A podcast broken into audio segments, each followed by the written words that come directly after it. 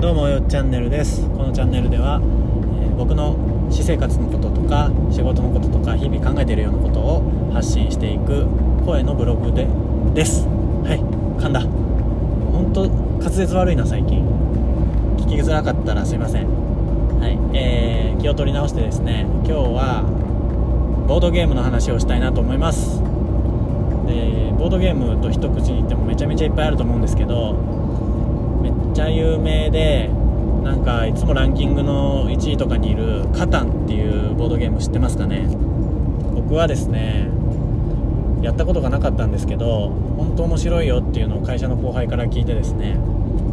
でランキングもいつもトップにいるからいやもうこれ買うしかないなと思って勢いで Amazon でポチりました。はい。で、えー年末ぐらいにはもう持ってたんですけどなかなかえーっと4人3人から4人プレイなんですけどなかなかねそのボードゲーム大人だけでこうやろうって言って時間を作ることが今の生活ではね難しくてどうしてもやっぱ子供がいる生活だと子供が寝た後とか子供のいない環境でやらないと集中してできないしボードゲームってまあまあ1回に時間かかるじゃないですか。でそれでねルールも覚えるのに最初のハードルがあるんで、あなんか年末年始集まった時もあの親戚ちょこっと来たんですけど新しいゲームを覚えるの結構ルールもあるしやめよっかみたいになって今までやったことがあるボードゲームをやったみたいなそういう感じでですね買ったはいいけどなかなかできなかったんですよね。だけど、えー会社のねおすすめしてくれた後輩が「やりましょうよ」みたいな言ってくれてじゃあやるかって会社のメンバーを集めてですね4人でこの間やったわけですよ。まあ結論から言いますとですねめちゃ面白い。うん。正直ね会社の後輩から聞いてた話でもうハードルがめちゃくちゃ上がってたんで本当にそんな面白いんかなとかって思ってたんですけどやってみたら超面白かったですね、えーカタンなんかさっきから内容全然言ってないですけどどんなゲームかってめちゃくちゃ簡単に説明させてもらうと要は、えーフィールドがあってそれの陣地を取っていくっていうようなゲームです。で、まあ、ただの陣取りゲームだとねあの囲碁とかそういうやつみたいに取った陣地の多い方が勝ちみたいな、まあ、オセロもそうですけどそういう風のルールかと思いきや全然そうではなくてその取った陣地にですねあの何て言うんだろうな、効果みたいなのがあって、えー陣地の種類は4つぐらいあるんですよ。家畜を飼っているあ家畜を飼える陣地。飼えるというか、まその陣地取ると家畜要は羊とかそういうものが手に入るよみたいな。もう一つは、えーお米なのか麦なのか分かんないけど、あのーま食料ですね。作物が手に入る陣地と家畜が手に入る陣地と、えあとは石が手に入る陣。あ石じゃないな。鉄鋼ですね。鉄。鉄が手に入る陣地と、えーレンガが手に入る陣地と木材が手に入る陣地っていうこの5個ぐらいかな。そういう、えー陣地の種類があってですね。それを自分たちがこうお互いに取ってでそこから取れるその作物とか、え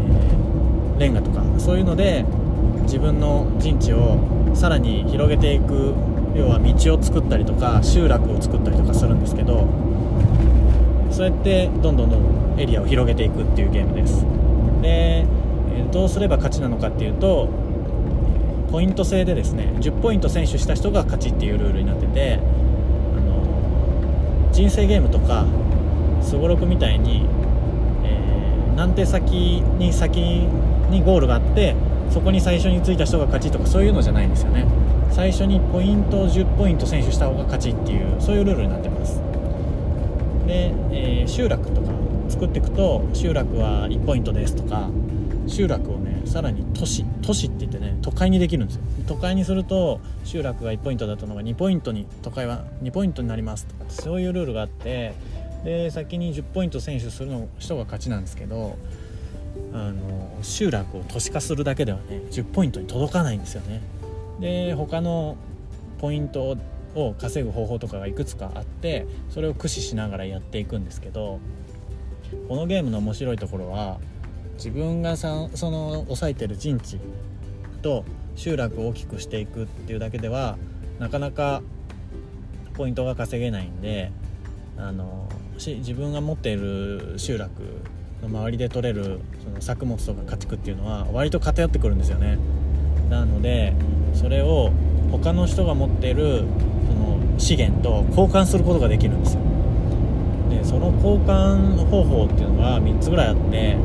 1つはなんか銀行っていう制度があって例えば家畜を4枚持ってたら好きな、えー、資源と交換できるっていう制度があったりとか特別なエリアを持ってると2枚で交換何でも好きなものとできるよっていうのとかいろいろあるんですけどその中でも特殊なのが他のプレイヤーと交渉をして物を取ることができるっていうね資源を交換できるっていう制度があって普通ねゲームってそのこうしなさいああしなさいとかこういう効果のカードがありますみたいなそのゲーム主体で進んでいくんですけどこれはプレイヤー同士で交渉っていう一つ面白い要素が入ってて僕がもう家畜めちゃめちゃ持ってるけど米がないから米欲しいなって思った時に家畜あげるから米くれる人いないですかって言ってその場で、ね、あのー、みんなで資源交換したりできるんですよ。これってなかなかなくないですか？ボードゲームで。面白いなと思って。しかもそのルールが1枚につき1枚交換とかじゃなくて2枚くれたらこれあげるとか5枚出すからこれちょうだいよみたいなもうどうしても手に入れたいとかそういう何て言うの駆け引きみたいなのもあって。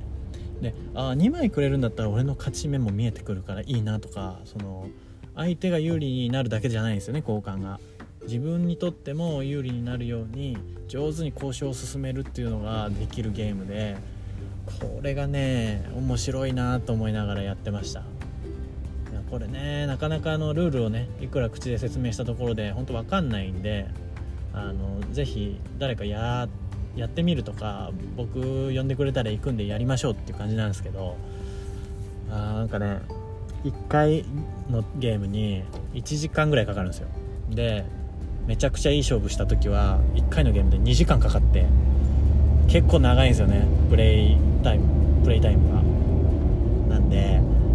しっかり時間取ってやらなきゃいけないゲームなんですけどその分面白い、うん、いやまだ1回しか1回というかその1日しかねやってなくてその時3回できたんですけどもうすぐに第2回をやりたいなっていう気持ちがもううずうずしてるぐらいですね。面白かった、はい。なんかうまく魅力が伝えられたかよく分かんないですけどカタンっていうゲームはとにかく面白くて奥が深くてやるとハマっちゃうぞっていう話です。はい。えー、ボードゲームね今なんかどんどんどんどん流行ってきてますかね。昔から流行ってたのかな？よくわかんないですけど個人で作る人も結構いるみたいでで今日ねに昨日かな？日経新聞の記事でもボードゲームがですね TSUTAYA でボードゲームコーナーを作って販売してるっていう記事があったりとかなんか Twitter とかねイベントとかでもボードゲームの関連のものが結構増えてきてるなというイメージですね。で僕が勤めてる会社でも僕が勤めてる会社はあの少量からですね箱が作れるんですよ。印刷してオリジナルで箱が作れるんですけどそういうのもボードゲームの関係がですねちょこちょこ入ってきてですねなんかこの界隈が盛り上がってんだなっていうのを感じます。で、えー、なんで僕がボードゲームに興味持ってるかっていうのは自分でもよく分かんないんですけどここ12年ずっと将棋をしたくて僕将棋ずっとちっちゃい時から小学校ぐらいからやってて中日新聞とかについてる詰将棋とかもすごいあの毎日解いてたんですけどあの最近もう周りにね将棋を一緒にやってくれる人が全然いなくてなんかやりたいなって悶々としてたんですけどボードゲームをやってる人ならいるかなみたいな。将棋ってちょっと堅苦しくて古いみたいなイメージあるかなと思ってボードゲームの方ならやってくれるかなみたいな思ってたんですよ。で去年の2月ぐらいにあのボードゲーム一緒にやろうぜみたいな感じで名古屋のボードゲームカフェっていうところに数人で行こうとしたんですけどコロナがですねバンと流行っていやちょっと今行くのやばいんじゃない？みたいな感じになってやめちゃってでそこからずるずると僕の将棋欲というかボードゲーム欲がですねくすぶっていたんですけどで会社もねリモートワークだったんであんま人と会う機会がなくてこういう機会なかったんですけど1回リモートワークがこう解除された時があってその時に僕がたまたま持ってたすごい古いボードゲームの 6, 6, 個6個ゲームが遊べるみたいなそういうセットをですね会社に持って行ってまあみんなに会える人もってですねボードゲームやろうよって言って昼休みにボードゲーム始めたのがきっかけでどんどんどんどんなんか他のボードゲームにも手を出したくなりでひとまずカタンを買ってやってみたっていうところがいきさつとしてありましてこれからねもっとなんかボードゲームやろやるやりたいみたいな人が周りに増えてくれば僕もこう高まって他のゲーム買っちゃうかもしれないし一緒にやれる人が増えればもう本当嬉しいんでちゃんと時間作りたいなと思うしなのでねなんかやろうぜやりたいぜっていう人はですねもう気軽にメッセージを送って声をかけてください、はい、何の話だったっけ？あカタンが面白いっていう話です。はい。紹介してくれた後輩ありがとう。聞いてるかな？分かんないけど。あの金持ち父さん貧乏父さんのねキャッシュフローゲームってやつも買おうと思ってるんでやりましょう。はいじゃあ以上です。ありがとうございました。